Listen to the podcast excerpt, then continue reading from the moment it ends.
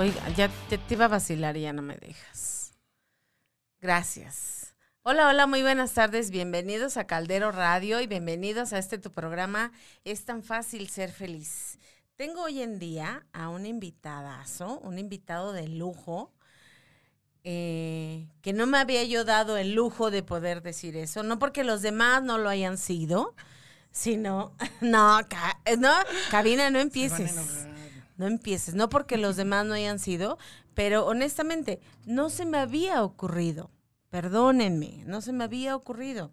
Y bueno, fue también porque vi las demás publicaciones de mis demás compañeros.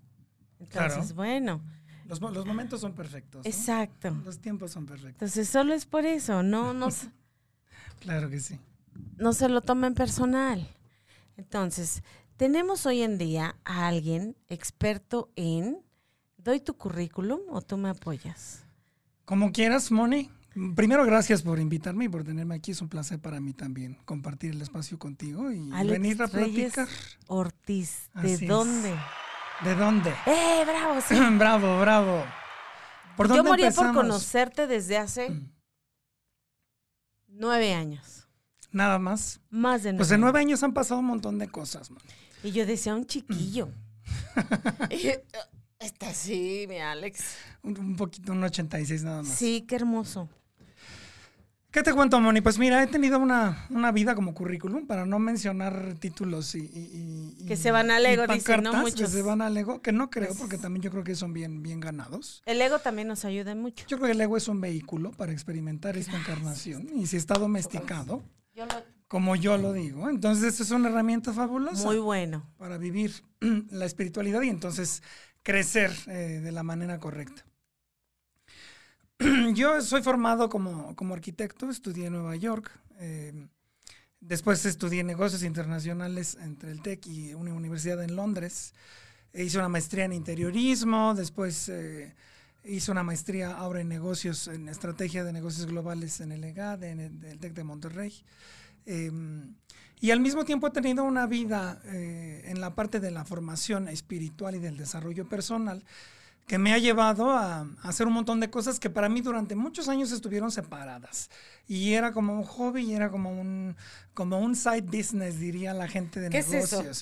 O sea, como una vida paralela, era como mi hobby. Y entonces me formé como druida en la OBOD en el Reino Unido y... ¿Cómo qué? Druida. Druida. Ujú. La druidería es un camino espiritual antiquísimo, 12.000, 14.000 años antes de Cristo. Sabiduría de la naturaleza, lo que muchas veces se llama la antigua religión, aunque no es una religión. Después también eh, Pero se tuvo que registrar así.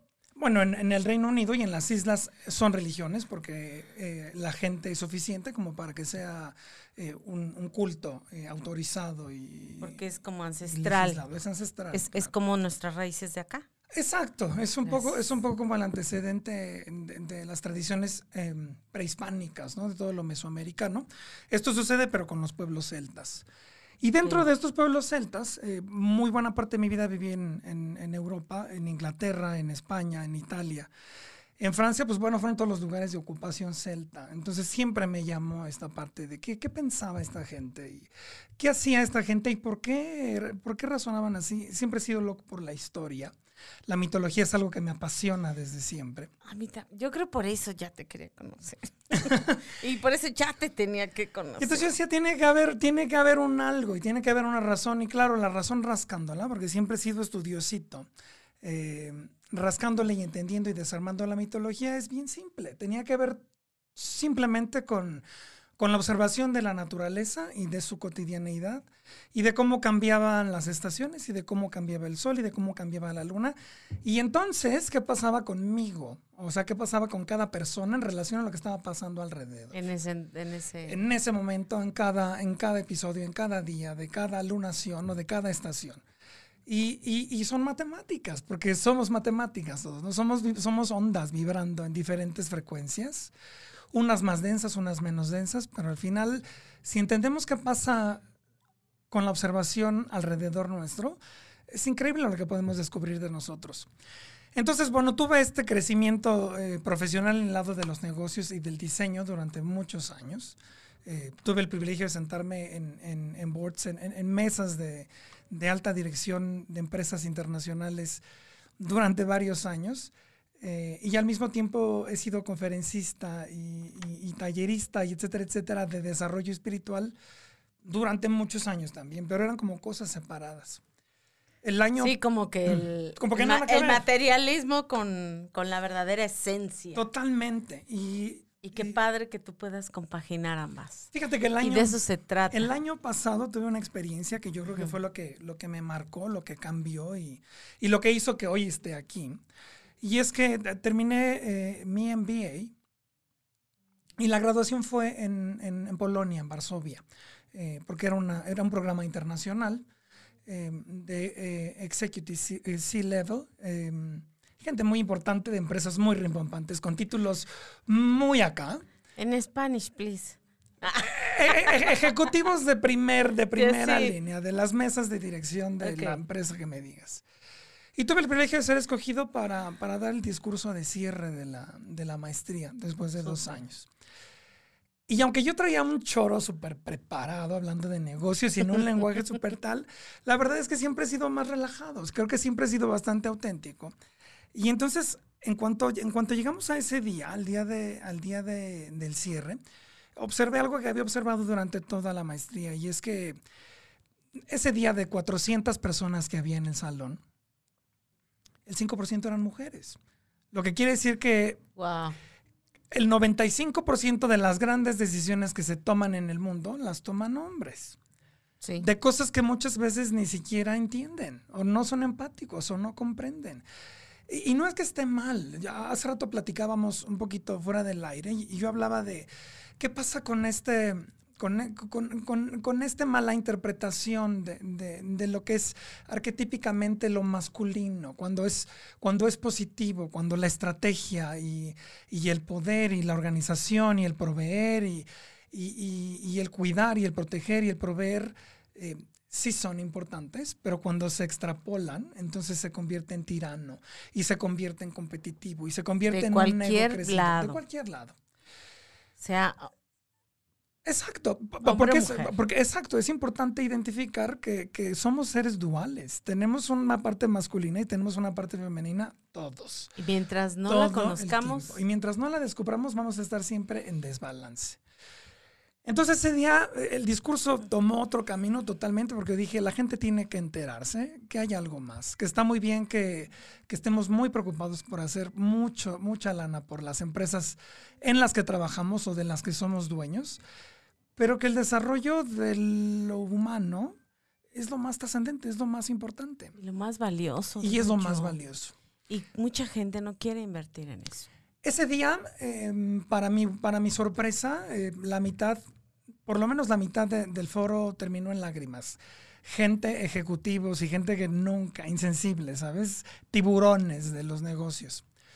Eso pasó en, en mayo, en, en, mayo, junio. Qué en, padre. En agosto eh, fui uh -huh. eh, invitado a la uh, Glastonbury Goddess Conference, que es la conferencia internacional de la diosa, que sucede en, en Glastonbury, que es eh, un lugar en, el Reino Unido, en, Inglaterra, uh -huh. en donde se reúne toda la gente de, de que es eh, practicante de los caminos espirituales de lo que llamamos la diosa, que tiene que ver no con ninguna eh, deidad en particular, sino con el arquetipo de lo que implica el, sagrado femenino, la divinidad femenina, eh, la importancia que hay que darle al femenino dentro de nosotros. Anualmente es una convención gigante que reúne a cientos de personas y fui invitado a dar una, una, una, una conferencia eh, y otra vez estaba en un salón lleno, 500 personas, y me doy cuenta que el 95% de la gente que está sentada en esa conferencia son mujeres. Entonces yo dije, ándale. Ándale. Entonces, el 95% de las decisiones espirituales y trascendentales de vida las toman las mujeres, sí. pero nadie las escucha. Entonces, eh, yo dije, esto tenemos que trenzarlo, tenemos que tejerlo y hay que hacer un algo. Y si este es mi papel, porque conozco los dos mundos, pues ese es mi papel. Y entonces esa conferencia se convirtió en el prefacio de mi primer, eh, de las primeras páginas del libro que estoy escribiendo, que se llama The Spiritual Innerpreneur, que no tiene una traducción literal al español. ¿Por qué la escribí en inglés? Porque... Bueno, con tus palabras. Porque es el primer, ¿Qué es el primer significaría? idioma. ¿Qué significaría? O En- sea, en ¿Va a el- salir solo en inglés? Lo voy a traducir, primero sale en inglés, en octubre sale en inglés. Lo Alex. siento, pero fíjate que como, como población mundial, eh, el idioma en el, que, en el idioma en el que más se lee es el inglés. Entonces, soy un hombre de negocios porque me formé muchos años en Prometo. eso. Prometo, prometo. Pero te juro que, te prometo que la traducción la haré yo mismo eh, y yo espero tener la versión en español a final del año. Em, lo que significa es, en el mundo de los negocios, seguramente has escuchado la palabra entrepreneur, que es emprendedor. Ah. Pero de esa, de esa palabra entrepreneur se derivan otras. El entrepreneur es el que emprende por sí mismo y logra hacer un negocio. Luego en el mundo de los negocios, en el mundo de los, del mundo corporativo, hay una palabra que es eh, intrapreneur, que es aquel- aquellos empleados de una corporación de la que no son dueños, pero que tienen iniciativa para proponer cambios en la empresa desde el lugar que les toca dentro de, ese, eh, de esa estructura lo cual ya es una limitante. Pero entonces yo llegué a un concepto todavía más allá y es que yo lo puse innerpreneur, que la raíz es inner, el interior, y la otra parte del emprendedurismo. Entonces es qué hago con mi talento, cómo exploto yo mis talentos, mis habilidades, y hago que esas habilidades y el dominio de esas eh, me permitan tener el control eh, de mi propia vida desde el lado espiritual. Porque sabemos que somos seres que trascendemos mucho más allá del cuerpo físico, que el cuerpo físico es bastante relativo. Y que incluso todo lo que nos rodea materialmente es bastante relativo. Yo creo que este ejercicio eh, introspectivo forzoso en el que hemos estado durante los últimos meses nos ha hecho entender que de pronto no necesitamos casi nada. Pero lo que sí necesitamos es estar bien con nosotros mismos. Porque entonces ahí sí vemos que vale más. Los ceros en las cuentas del banco, que, con los cuales no estoy peleado en absoluto, porque permiten eh, tener, tener vista a las Bahamas y estar en cuarentena, o estar encerrado sin una ventana y que te dé luz. ¿no? Sí. O sea, te- te- dicen por ahí que es, eh, de- de- de- de- decía María Félix, ¿no? Que es, eh, que es eh, para mí es un personajazo mexicano. Que de llorar, sé. de llorar en un, en un bocho, borra- a llorar en un, en, no me En acuerdo. un Ferrari. En un Ferrari, pues mejor lloras Bueno, en un carro de esos, este, muy. Exacto. O sea, cuesta lo mismo. O dice mi abuela también que, eh, que, que sale lo mismo este, enamorarse de, de- de un millonario que de un jodido, ¿no? Cuesta el mismo trabajo. Y no estoy hablando solamente de dinero, ¿no? En esta parte de, de riqueza, porque Claro, yo creo que la riqueza abarca muchas cosas, pues cuesta lo mismo. O sea, ¿por qué no te enamoras de alguien que es abundante, que es próspero, que es rico y que es equilibrado en todas sus áreas? ¿Cómo sacamos? eh, yo observo que en el país en el que estamos, en México, de donde somos, ¿no? Somos del mundo, pero Sí, sí, sí. eh, en nuestro país eh, estamos como programadas eh, de alguna manera eh, a estar peleadas justo con lo que acabas de decir, con los dineros, con los ceros, con los ceros en las cuentas del banco. Hay mucha culpa, yo creo, y la culpa es... eh, Es una culpa heredada porque muchas veces hemos vinculado o se ha vinculado el, el dinero con, con aspectos negativos. Como si el tener dinero inmediatamente significara que algo es malo o que algo es perverso o que el origen no es el correcto. Sí. Y eso energéticamente nos crea limitaciones tremendas porque nosotros mismos nos ponemos la barrera. Entonces, si yo creo que ganando más de tal me convertiré en algo que no soy, pues yo solito me pongo el freno. Yo solo me limito hasta donde llego. Y una vez más tiene que ver eh, con esto que platicábamos, eh, del condicionamiento, y del aprendizaje que viene del patriarcado. No solamente m- mucho se ha culpado a la conquista de pronto, ¿no? Y yo creo que es mucho antes. Este, este dominio y esta subyugación y este tener que obedecer y este famoso mande que detesto yo del lenguaje mexicano. eh, Lo he porque dicho muchas porque manden, no.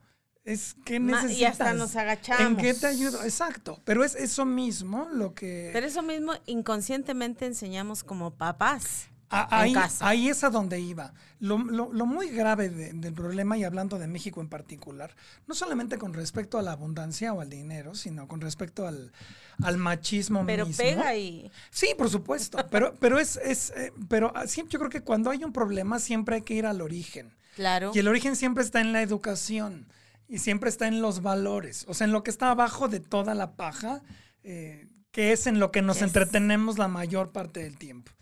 Y entonces, tristemente, yo siempre he dicho que hay machos en México porque, porque las mamás crían machos. Y crían machos porque a veces vieron ese ejemplo. Entonces es muy curioso. Espiritualmente, religiosamente, México es un, es un país mariano, es un país guadalupano. A ver, explícanos eso. es bien interesante, ¿no? En, en- Sí. en el, en el mundo judeocristiano o en las religiones abrámicas, hablando de las más grandes del mundo, el Islam, el judaísmo, el cristianismo, Sí. hay un Dios que es masculino y que es tres, y entonces la mujer fue borrada de todo, ¿no? Cuando entonces- se, sorprendan, se sorprendan cuando sepan que es mujer. Exacto. Eso es, lo, eso es lo que nosotros decimos. Fíjate, en, en mi camino espiritual, eh, que eso tal vez será eh, tema de otro, de otro programa, Sí. nosotros favor. pensamos que, eh, que la creación y la existencia, por definición, es femenina. Porque lo que trae a la vida es, eh, es una mujer. El contenedor y la vasija y, y- y lo que nutre. Bueno, es una mujer. ustedes, en el universo sí. Existe un equilibrio siempre, no es que sea más importante uno que el otro. Pero el equilibrio existe ya en esta, en esta dualidad que está contenida por esta vasija gigante que tiene una energía femenina.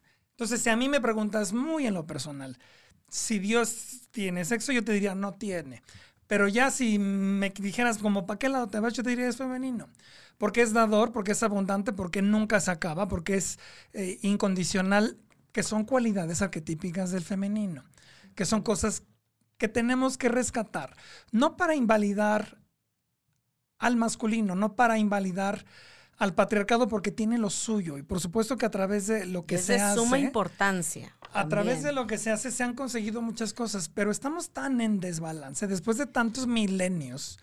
Desde así que hoy sí toca poner mucha más atención al lado pasivo, al lado magnético, al lado eh, receptivo, al lado contenedor, porque eso es de lo que carecemos mucho. Hoy leía eh, y, y publicaba acerca de, de todos los desórdenes mentales y de los desórdenes de ansiedad y, y, eh, de depresión que esto ha desatado. ¿Y sabes qué los ha Y desatado? más ahorita. el estar conmigo mismo, el estar en, en la sombra, que la sombra no es una cosa negativa. Es, es, esta- estar en tu parte oscura. es estar en tu parte verdadera, que no- en tu parte auténtica, de la que no eres consciente, Cuando, pero- no, cuando no son conscientes hay un grave conflicto. por supuesto. Es bien importante que la conozcamos, porque una vez que la conoces, hasta te puedes divertir con ella. Es lo más divertido. Sí. Es lo más divertido. Hay por ahí un, un- un mito de, de la- hablando de mitología, de la mitología eh, romana en la que se habla de, de- de Medusa, ¿no? Y de, y de, y Atenea y de tal. Y, no voy a contar el mito, pero ella está eh, tremendamente asustada porque sabe que ella la puede matar, es su peor enemigo. Entonces lo que le pide al papá es que le haga una pechera con Medusa en ella, para cargarla en el pecho y acordarse siempre de que es a lo que más le tiene miedo. Oh, Te lo resumí, son muchas, muchas páginas de mito, te lo resumí en tres líneas, pero es así, mientras más conscientes seamos de, de- lo que nos hace falta trabajar, eh, más preparados estamos para sobreponernos y entonces llegar al último fin que tenemos eh, o a nuestro propósito de vida del que todo el mundo se pregunta, que no es otra cosa más que ser nosotros mismos, ¿eh? Ser la mejor versión de nosotros mismos en las condiciones en las que tengamos. Fin. O sea, no hay, no hay más historia. Momento, momento. No hay más tema. Por eso el Así nombre es. del programa. Volver lo mundano sagrado. Y es tan fácil ser feliz. Y es tan fácil ser feliz. Porque una cosa va ligada con la otra. Y tocaba justamente el tema de la, de la pandemia, porque yo creo que el, el materialismo y el capitalismo eh, exponencializado por la tecnología nos ha hecho distraernos muchísimo de lo que es importante. Hu- Hubo algo que me, me gustaría dejar en claro. Fíjate que hubo algo que me caché que quizás yo no me había dado cuenta. Cómo, cómo en este, hablando acerca de, de si Dios quizás en su verdadera esencia, sea una mujer o sea como esencia, más esencia femenina, digamos, vayámonos a la esencia, ¿no? Femenina, sale como el yes, Bessie, lo dije.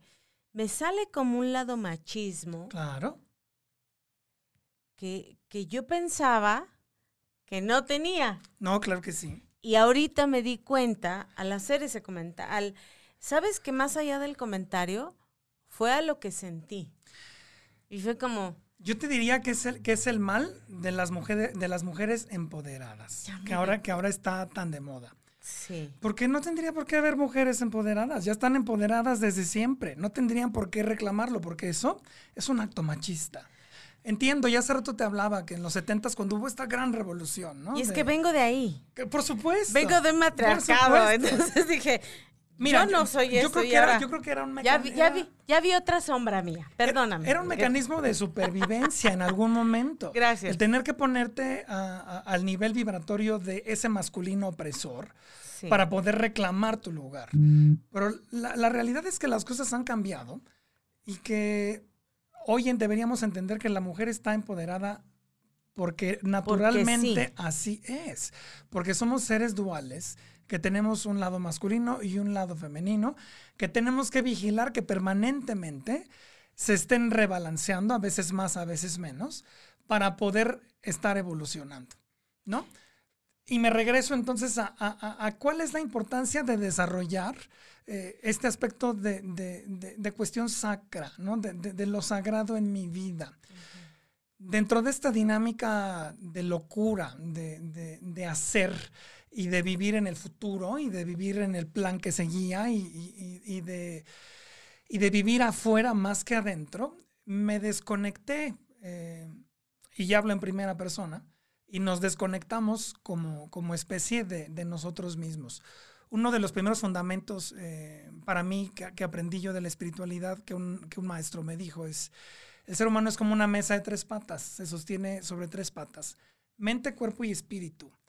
Cuando una de las tres patas no es del mismo tamaño o no está presente, la mesa no se sostiene y colapsa. Por más desarrollada que esté cualquiera de las otras dos. Y creo que desafortunadamente la espiritualidad se ha malentendido porque se ha confundido con la religión. Y no tiene nada que ver. Absolutamente nada que ver.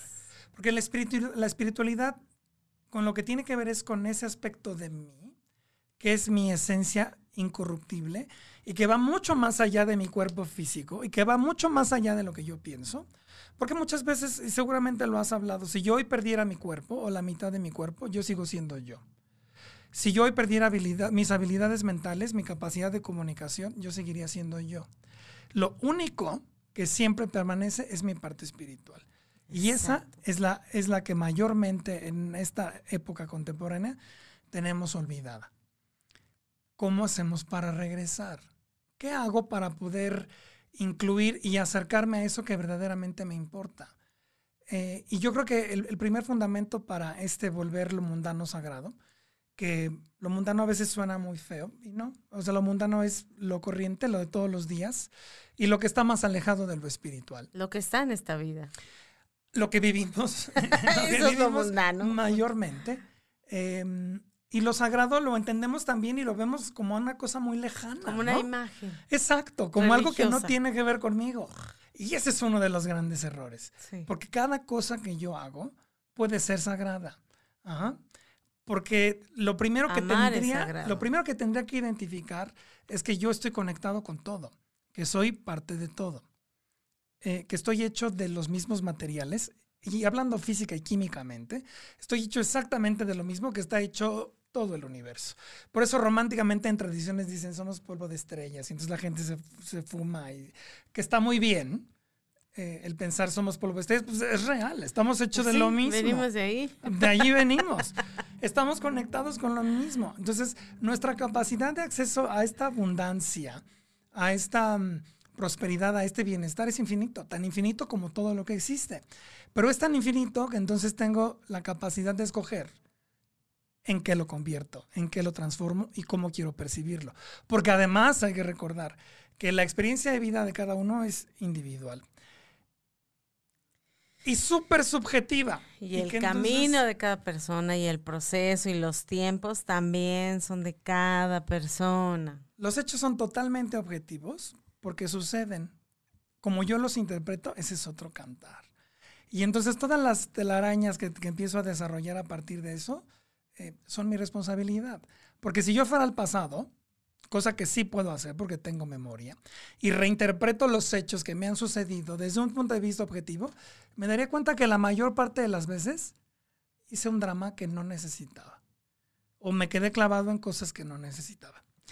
Entonces, bueno, ¿qué pasa? ¿Y cuánto de nuestra vida perdemos ahí? Yo te diría que la mayor parte de eso, en general la mayor parte, la mayor parte de la gente pierde la, mayor parte de su tiempo en, en estar se lamentando y... En estar enojados, en estarse culpando, sin perdonar. Así es.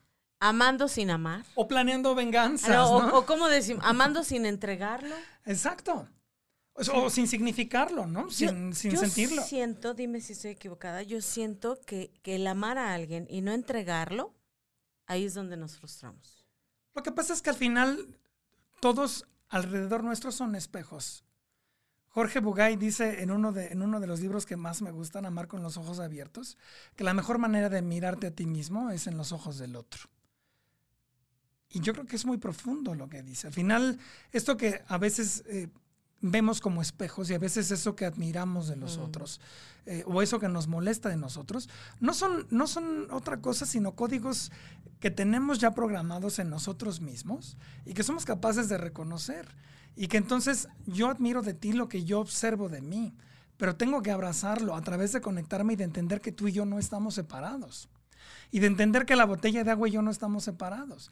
Y entonces cada acto que yo haga en el día, si yo lo consagro, eh, que es otra palabra que suena rara, si yo le impongo mi energía, le doy mi intención y mi atención a que esto esté conectado con el todo, entonces doy gracias al agua, que viene no sé de dónde, porque me quita la sed. Y en la mañana el hecho de abrir los ojos y agradecer el que me desperté y que estoy bajo un techo y que estoy a buena temperatura eh, y que no me duele nada o que me duele menos o que estoy vivo simplemente, eso vuelve mi despertar. Y no estoy hablando de un despertar espiritual, sino mi despertar físico. Del día a día. Sagrado. Y entonces, si esta agua, que hemos visto este, con el maestro de moto, lo que, lo que implica la programación con el agua, si antes de tomármela la bendigo, eh, o le doy mi buena energía, o digo que esta agua me sane, que esta agua me nutra, que esta agua eh, me llene y me limpie, ¿sabes qué va a hacer esa agua? Eso. Porque el universo eso es lo que hace, escuchar. Es impresionante una vez, en una ocasión eh, me, me, levanté, ya me lo habían dicho, y así como desde en tu día a día se te va el, se me va el rollo, ¿no? Por no decir el otro. Están acostumbrados que le digo, se me va el pedo, espérenme que se me, que me vuelva a acordar. Em, me levanto en las mañanas y pido lo que sea que necesite mi cuerpo, en esto lo voy a beber. Y lo bebo. Y dale. Exacto. Y no hay enfermedad, no hay que te sientes mal, pues no sé, si me sentía mal, pues ya ni me acuerdo. O sí, pero, sí, pero lo haces entonces desde la conciencia. Por ahí también la maestra Louise Hay, eh, ah, mi maestra. Que es, que es maravillosa, hace una correlación impresionante entre, entre, la somatización de todas las cosas que nos pasan con las enfermedades. Y sabes que la mayor parte de las veces tiene razón. Porque cuando te das cuenta qué parte de tu vida, ojo, la vida espiritual, ¿eh? porque es de la experiencia del espíritu, no del cuerpo, es la que está fallando, la haces consciente y la trabajas, ¿qué crees? Que comienzas a sanarte y que comienzas a cambiar y que entonces empiezas a impactar en tu entorno y entonces tu realidad comienza a ser diferente. Qué fácil, ¿no? Qué fácil volver lo mundano y lo que no tiene sentido sagrado. Qué, qué, bonito, en lugar de solamente cruzarme contigo, agradecer lo que decíamos hace rato, agradecer el que aún a pesar de haber estado separados por, por océanos o vivir después del otro lado del mundo durante tantos años, hoy tenemos el privilegio de estar cerca, porque implica algo. Y ya vi que es lo que nos une. Porque hay, una, porque hay una razón, porque tiene un sentido, porque hay un propósito, porque hay algo de mí, eh, algo, algo de ti en, en, en mí que tengo que ver, que tenía que ver hoy. Ya vi y viceversa. Que nuestra alma fue forjada desde niños. Porque, y, y porque además, eh, así somos todos, solamente Sí. que muchos están durmientes. Y la manera de despertar es eso, poco a poco. Y muchos eh, quieren seguir dormidos aunque estén en la pesadilla. Es que eso es lo peor, porque ahí hablando, Mm. hablando de adicciones, eh, la pesadilla muchas veces justifica el comportamiento. La pesadilla entonces justifica el hecho de no hacerme responsable para cambiar y de no hacer lo que me toca para poder liberarme. Ese es otro acto de, actos mundanos que puedo volver sagrados. O sea, en el momento en el que yo me doy cuenta que algo que estoy haciendo es perjudicial. Y si este es sagrado, llevémoslo al extremo, ¿no? Que, para mí un ejemplo, un ejemplo eh, de una de las cosas que enseño, porque también doy talleres, eh, tuve una escuela, eh, el Templo de la Diosa, en donde enseñaba el camino espiritual que llevábamos. Yo decía al final, yo soy el templo, siempre fue el eslogan, porque el templo está en mí, el templo no está afuera. Ahora que la gente en el mundo entero colapsaba porque no podía hacer sus devociones religiosas en las mezquitas y en las sinagogas y en el tal, eh, yo decía, no han aprendido que el templo son ellos mismos y que si yo tengo la capacidad de, accesar a esa parte de mí que es sagrada, que es este templo inmaculado en donde yo eh, resguardo mi espíritu y en donde lo cuido por sobre todas las cosas, eh, nunca estoy perdido, nunca estoy solo, nunca estoy alejado.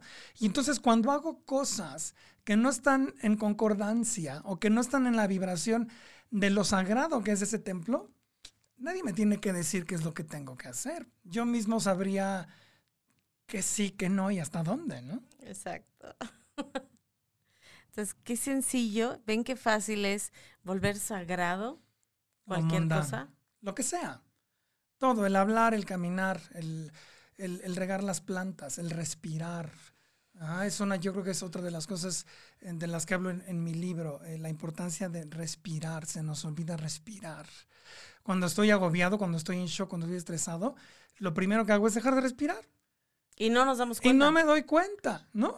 Entonces, ¿qué es lo primero? Respira. O sea, respira, respira. Y físicamente, lo que va a pasar es que tu cerebro va a oxigenar mejor y vas a pensar mejor. Para empezar, si no quieres creer en todo lo demás. Pero la verdad es que el respirar implica muchas cosas. En verdad se aclara la mente. Se aclara la mente y se aclara el espíritu porque se conecta con lo que se tiene que conectar. Y entonces las respuestas no vienen de nadie. Las respuestas a esto que yo llamo diosa o que, llaman, o que llamamos Dios o que llamamos divinidad, en realidad es, es, es- es un yo superior. Es, es, es, eh, es, la- es mi conexión con la divinidad eh, y esta fractal que está encarnada en este Habla si me cuerpo, llegan un chorro de en imágenes. este cuerpo físico. Eso es bueno, porque entonces Buenísimo. le estoy hablando a tu alma y eso es Sí. mejor. Eso es mejor. No, y ella me está dando las Porque imágenes. no hay que procesarlo y de eso se Nada. trata. De eso se trata. Eh, yo creo que en estos, en este momento, de- y te siento emocionado, eso me encanta. Sabes que es un tema que me apasiona, porque y fíjate cuánto tiempo Y a mí también, ¿Cuánto por eso no tiempo? lo he interrumpido casi, ¿eh? eh, hablo un montón, ¿eh? Tú Eh, cuando vi sea yo. necesario. Yo te dejo. Dije, mira, yo pensé que no había nada, alguien que hablara más que yo. ¿Cuánto tiempo tomó o cuánto tiempo me tomó a mí en mi carrera y en, en mi desarrollo profesional el asumir que esto es lo que verdaderamente me apasiona? Y que por ahí dicen que el que no sirve para, el que no, el que no vive para servir, no vive para, al revés. El que no sirve, el que no vive para servir, no sirve para vivir. Así es, eso es lo ¿Y correcto. cuánto tiempo me llevó a mí entender que mi servicio es este? O sea, mi servicio es hablar y mi servicio es comunicar lo que yo he entendido. Y que no requerías e más que esto. Más que esto, ya está. Solo esto. Y que todos los títulos pues, están bien padres, porque sí me los gané, pero a lo mejor fueron parte están. del camino. Ay, sí. No, a lo mejor fue parte del camino, porque entonces hoy em, puedo hablar con gente de cualquier nivel en Porque un también habla muchos diferente. idiomas. Sí, es una de mis gracias. Es- Es- eso es sí, me, otra- eso es sí otra me lo contó un Es pajarito. otra de mis gracias.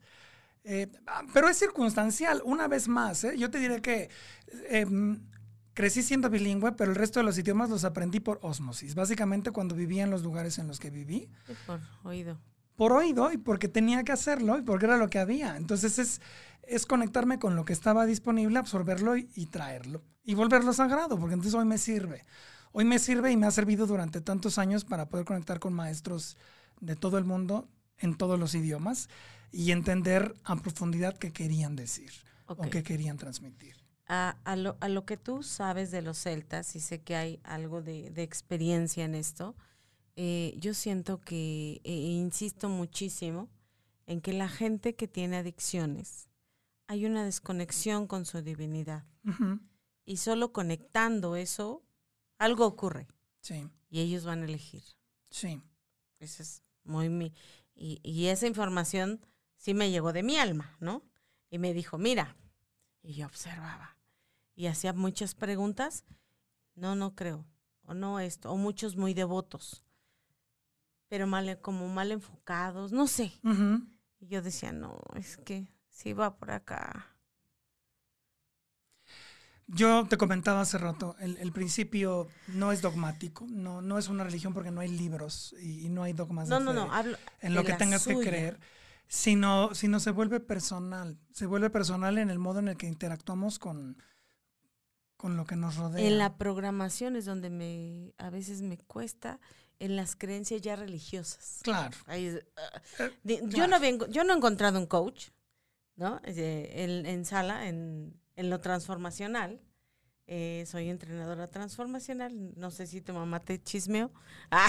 Ajá. Sí, sí, sí. Ángel. Em, yo, yo metí eso. Yo dije, esto como que no lo agarran muchos. Y me puse. Y pues sí, muchas me votaban, ¿no? Dije, yo sé que te vas a poner al brinco, pero esto si quieres lo debatimos después. Claro. Pero todo esto, hay mucho de aquí que te ha llevado a perder, muchísimo. Entonces, solo, solo la invitación a que te ábrete, sí, a soltar en, solo en estos cinco días eso. Exacto. Eh, por ahí. Y ya después la vuelves a agarrar. Por, ahí tengo. Eh, te vuelves a poner el velo. Por ahí tengo lanzado eh, ahora un, un reto de siete días de transformación en el que hablo de un cambio de paradigma que se hace en siete días, en el que te invito a, renunciar por siete días a todo lo que has creído eh, para reprogramarte y que, entonces, y que entonces tomes, eh, cuando vuelvas a armarte, las cosas que te sirven, deseches las que no te sirvan y te pongas a trabajar en las que te falta. Por favor. Por favor.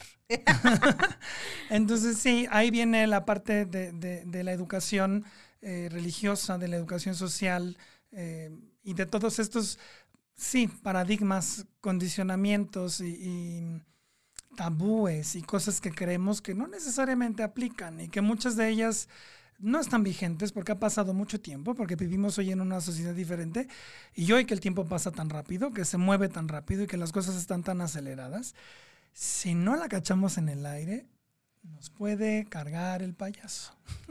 Y no literalmente el que hace ejercicio. Exacto. El, otro. Exacto. Exacto. Bueno, vamos a leer algo de lo que nos dice. Ángeles Ortiz dice, sabiduría neta. Un saludo a todos los que están conectados, como Andy Espejo, gracias. Te mando un fuerte abrazo y un besito, mi Andy. A Crisanta González, a Carlos Hernández, a Brenda Fierro. Ah, viviendo y bonito siempre nos comparte. Viviendo, viviendo bonito con Brenda Fierro. Ella es una instructora de Zumba. Muchos saludos. Que, híjole, le echa muchísimas ganas a todo y es una mujer increíble. Felicidades. Increíble, increíble. Wow. Ángeles Ortiz dice, cambiar siempre será bueno, ser aprendiz de vida. Eso lo dijo cuando, más o menos como cuando comenté de lo que me había dado cuenta de mí. Eh, y, fíjate que yo esperé, dije, ¿en qué momento va a salir esa parte, no? Ya había salido y no me había dado cuenta.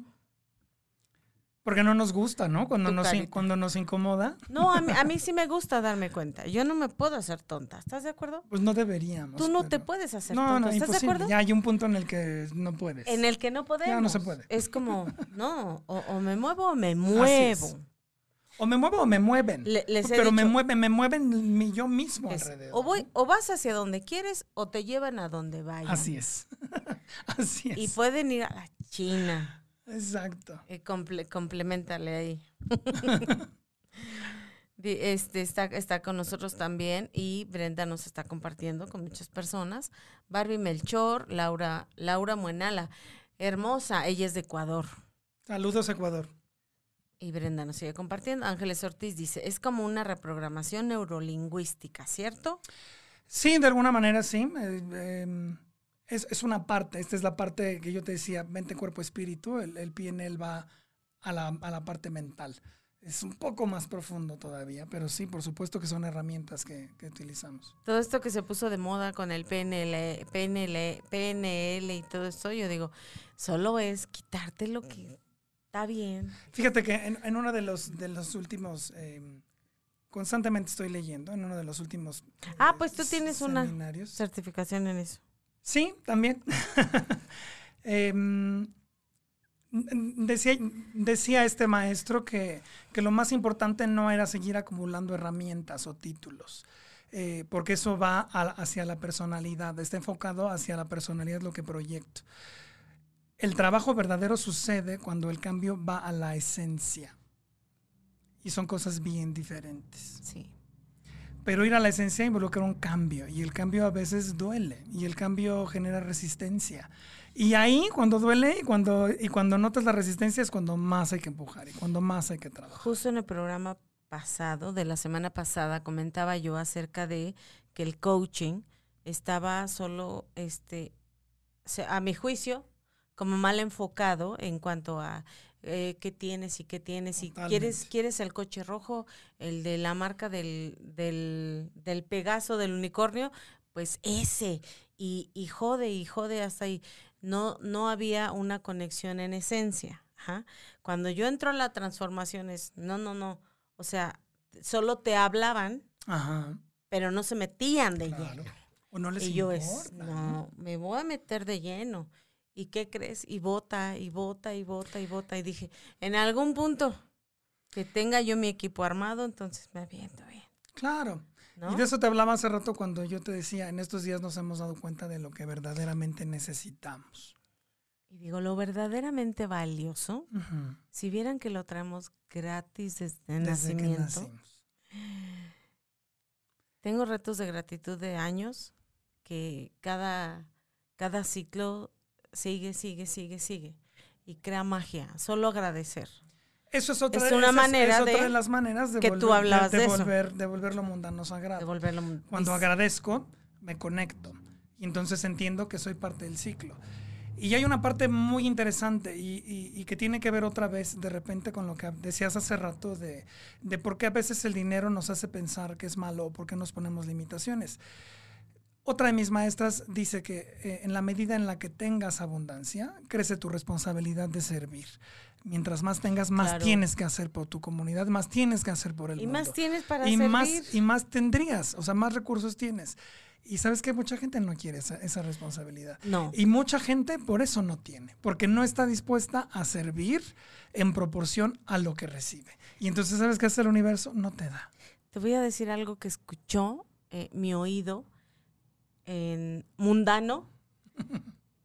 escuchar al, una que dijeron que cada cinco mil pesos que se registren tus tarjetas sean de crédito de las que sean, las vas a tener que declarar. Eso le genera miedo a la gente para tener dinero. Y dije, a mí, yo sentí feo. Sí. Sí, entonces hablamos ya de, de otras cosas que controlan. Siento mucho esa sombra colectiva. Sí. Y eso muchas veces me despierta a las madrugadas. ¿Estoy loca? No estás loca, porque es, que es, es la realidad. El, el miedo es, eh, yo creo que uno de los, de los peor, de las peores emociones desde las cuales podemos vivir. Eh, y hay poco que hacer eh, a gran escala, pero hay mucho que hacer si lo hago desde mí y entonces lo comparto desde mi capacidad de Lo hacerlo. que me, se me hace interesante es que me doy cuenta y sé que no viene de mí. No, es, una, es un aprendizaje digo, o es una imposición. Chido. Pero entonces de repente tú decides... Y, ahí, y, le, y ahí digo, ahí mi pregunta es, ¿y qué hago con esto? O sea, pregunto, ¿sí me explico? Tendría que ir a mi templo, a mi yo sagrado incorruptible. Sí, sí. Porque a es ese es a quien le pregunto. A ese es al que A- le pregunto. En ese momento en el que yo me doy cuenta, y es a lo que los invito, yo pregunto. O sea, no te preguntaba a ti, pero Gracias por responderme. No, pero yo te diría, y desde el camino que sea. Es cuando pregunto, ¿qué hago con esto? Claro. Soltarlo. Sí, de entrada, ¿no? O sea, obvio tengo que... Y después quedan unos vacíos tremendos que hay que llenar. Y la llenada de esos vacíos requiere mucho trabajo. Que traemos esa programación y estoy estamos conectados. Sí, y, hablábamos de este cambio de conciencia eh, de humanidad y se habla mucho de, la masa crítica necesaria para, evolucionar y para cambiar. Y, te repito, lo único que podemos hacer es ser conscientes nosotros por nosotros. Y, y, como estamos conectados, entonces eh, si yo cambio, mi entorno cambia. Ser el contexto. Exacto. Y entonces los verdaderos cambios, los grandes cambios comienzan a suceder. Pero esto es eh, lo más interesante y lo más importante también es saber que esto es una chamba de todos los días, de cada momento, de cada hora, de cada segundo. Porque todo el tiempo estamos decidiendo. Les digo, no, es que es algo que ya, no sé si tú ya lo hagas automático. Es que se vuelve, así, así, se, así se tiene que volver. Porque eso es ser consciente. No solamente soy consciente cuando, me conviene. no, soy consciente cuando me conviene. Soy consciente cada segundo de mi vida, porque todo el tiempo estoy decidiendo. Y no es que todo el tiempo me tenga que, o, todo el tiempo asuma o, tome las decisiones correctas. Pero cuando soy consciente, incluso las incorrectas, cuando tienen consecuencias, me pesan menos. ¿Sabes por qué? Porque yo lo decidí. Claro. Entonces, desde que yo lo decidí, ya sabía qué precio tenía. Entonces ya me lo cobraron, digo, va, lo pago. ¿Por qué? Porque quise. ¿Por qué? Porque podía. Y en muchas otras sabemos lo que vamos a perder. Claro. Y, entonces sabes hasta dónde, ¿no? Y lo sopeso. Y digo, va, mejor pierdo ahorita. Exacto. O mejor pierdo esto. Estuve en una, tuve una empresa transformacional y ocurrió algo y dije, prefiero perder ahorita porque el día de mañana yo no sé qué va a ocurrir. Y prefiero quitarme esta calamidad ahorita que echarme algo más en pues mira, comprometer, comprometer tu templo, comprometer tu parte sagrada, comprometer tu salud, tu estabilidad y lo único que tienes en realidad. Porque todo lo demás es circunstancial. Y todo lo demás va y viene. A eso le di valor. Cuando, cuando hablaba de mi currículum hace rato, por eso no me detuve, porque he hecho lo que me digas. Gracias. He hecho lo que me digas, ido y venido. Y sabes qué? que he sido el mejor siempre en lo que he hecho. Y se te ve. Y no me clavo con nada, porque siempre he sido flexible para adaptarme a, lo que hay. Porque así es. Y porque no hay de otra. Y eso lo mamó de casa, me consta, porque conozco a su mamá. Además. sí, bueno. Sí, la flexibilidad creo que es, es un toque de familia. Sí, de mamá. Y aprender, aprender, aprender todo el tiempo, tener mente de aprendiz. Fíjate no, nunca creértela tanto como para sentir que ya no hay nada más que poner. Alguien justo hoy me decía, me sale mucho, eh, por ahí si me estás escuchando, bueno, eh, me sale mucho que tolere, que tolere. Y dije, híjole, yo resisto eso porque te, te, deja atrapado en un sufrimiento. Yo prefiero que lo chambees y que verdaderamente te abras a amar, ¿no? Sí. A las personas como son y tienes un gran ejemplo, ¿no? Y le, ponía yo a esta persona, fíjate en tu mamá. Ella es maestra en tolerar, pero creo que ha aprendido, creo que ella los ama y no lo, ustedes no la entienden. Y es en donde se enojan con ella. Y ella, aparte de amarlos, tiene que comerse todas sus cosas. Y, y volvemos a caer en el machismo y en el condicionamiento y en el aprendizaje y entonces en este concepto de amor, amor duro o amor firme, ¿no? que muchas veces no se mm. aplica, porque creemos que cuando ponemos límites eh, y nos damos nuestro lugar, que otra vez sería volver intocable la parte que es sagrada en mí. Hay cosas que no puedes tocar, que nadie debería tocar, que nadie debería meterse ahí. Eso es hacer sagrado lo mundano, ¿eh? en, el día a día, en, lo que pasa todo el tiempo.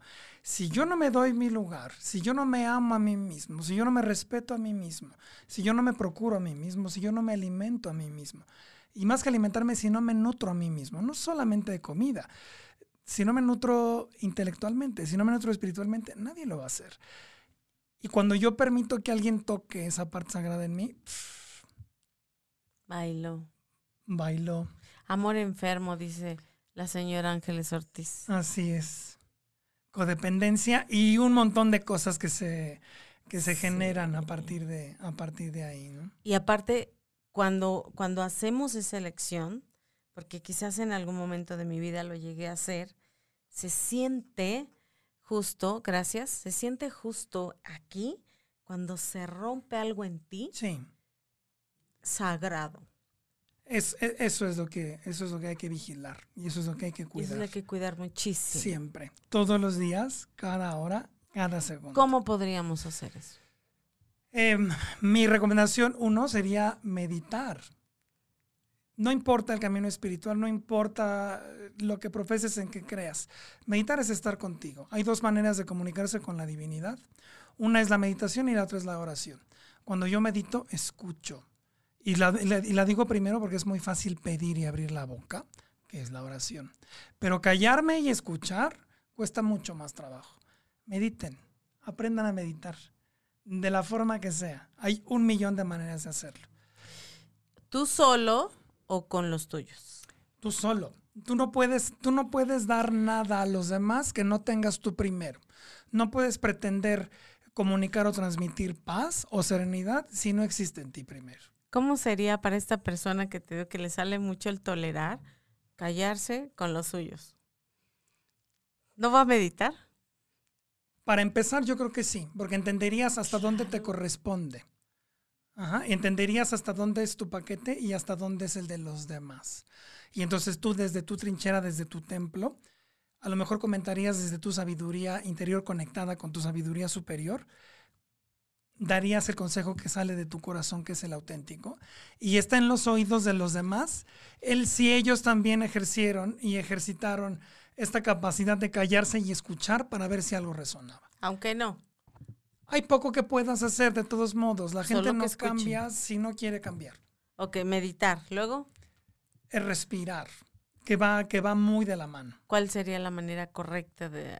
Nada más para comentar aquí, Brenda Fierro dice, de hecho todos debemos de respirar conscientemente al menos una vez al día, cinco respiraciones profundas para que nuestras células se regeneren. Gracias por contestar la pregunta.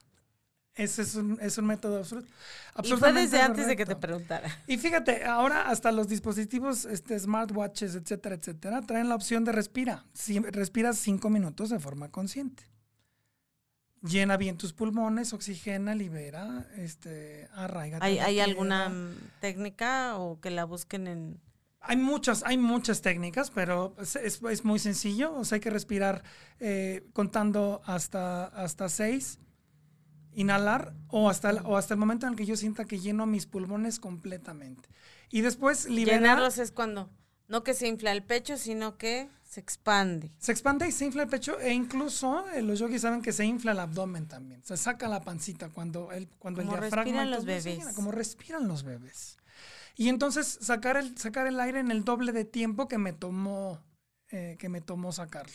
Oh, Es decir, si inhalé en 6 si segundos, ni las seis, la saco en la saco 12. en 12. O trato de que sea en 12 hasta que me vacíe. Esa sí me va a costar. Ok, Es entrenamiento. Al principio cuesta mucho trabajo, pero es entrenamiento. perfecto. Y después, agradecer. Agradecer, agradecer, agradecer, agradecer. La gratitud es lo mío. La gratitud es, fan- es fenomenal.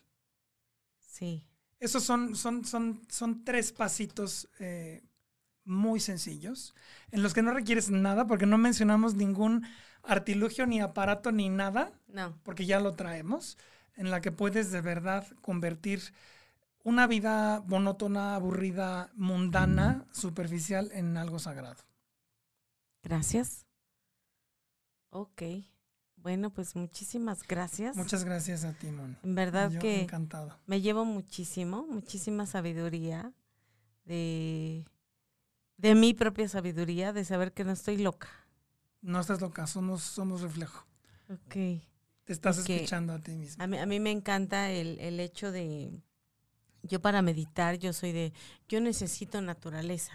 No necesariamente. Y a veces yo, yo me sentía como, como, como loquita. Vete a tu templo.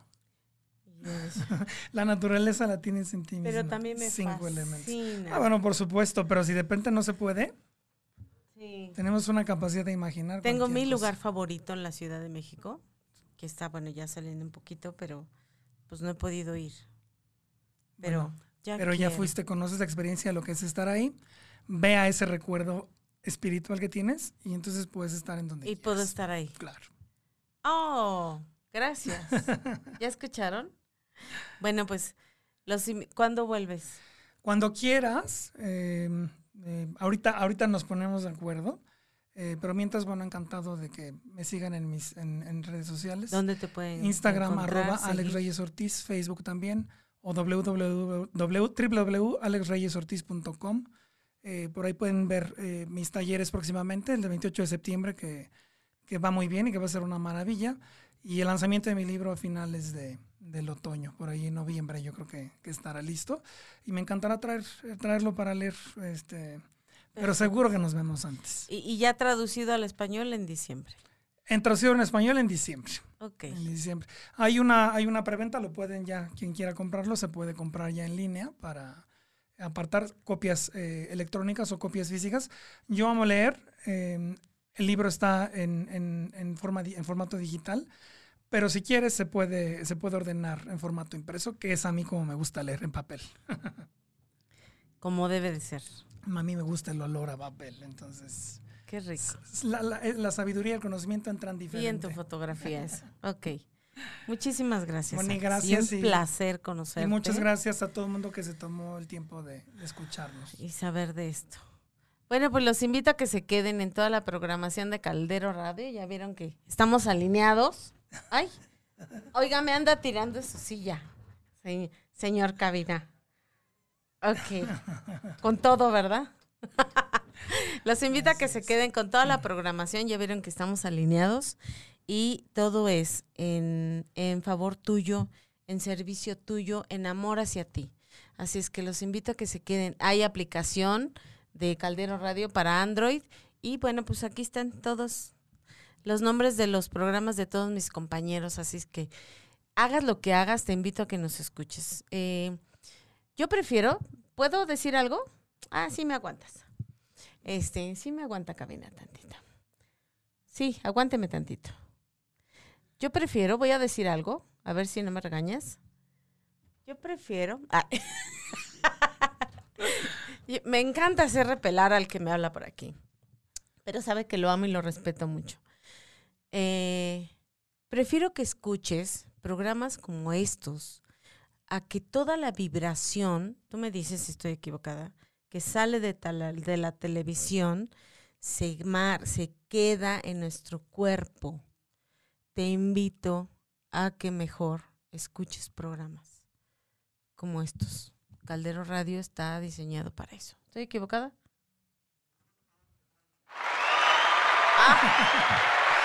Ovación y todo, de pie. Gracias. Te invito a eso. En verdad, no, no, quizás no somos conscientes de todo lo que sale. Pero Yo- podemos serlo. Yo amo, eh, gracias, sí. Amo el, por eso, por eso lo comento. amo, amo la televisión, amo las películas, ¿sí? Pero al, al ser consciente de todo es, de toda la radiación que sale hacia nosotros, de toda la programación que escuchamos y que no nos damos cuenta, wow. Así es que los invito a que se queden con Caldero Radio. Muchísimas gracias y nos vemos el próximo Gracias, martes. Bendiciones. Gracias. Te amo. Y yo a ti. Muchísimas, Un, un placer reencontrarnos. Gracias, sí. Sí, me llegaron muchísimas cosas. Gracias, gracias. Gracias. Nos vemos el próximo martes. Es tan fácil ser feliz, Es tan carajo. fácil ser feliz. Elígelo. Así es.